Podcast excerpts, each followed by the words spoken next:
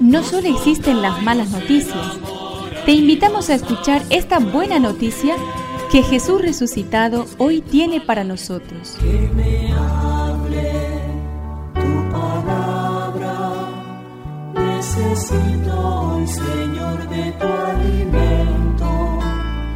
Hoy en todo el mundo se escuchará esta palabra. Lucas 19 del 45 al 48. Jesús al entrar al templo se puso a echar a los vendedores diciéndoles, Está escrito, mi casa será una casa de oración, pero ustedes la han convertido en una cueva de ladrones. Y diariamente enseñaba en el templo. Los sumos sacerdotes, los escribas y los más importantes del pueblo buscaban la forma de matarlo, pero no sabían cómo hacerlo porque todo el pueblo lo escuchaba y estaba pendiente de sus palabras. Que me aliente tu espíritu, necesito que me llenes de valor. Te veo en el templo lleno de celo por la casa de tu Padre.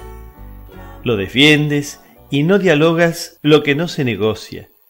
Sabes que necesitamos espacios y ambientes para orar, para elevar el corazón, para sostenernos, para sosegarnos, y también sabes que necesitamos el pan de cada día. Dame un trabajo digno, Señor, y no me dejes caer en la tentación de usar la iglesia o lo religioso para mi beneficio personal.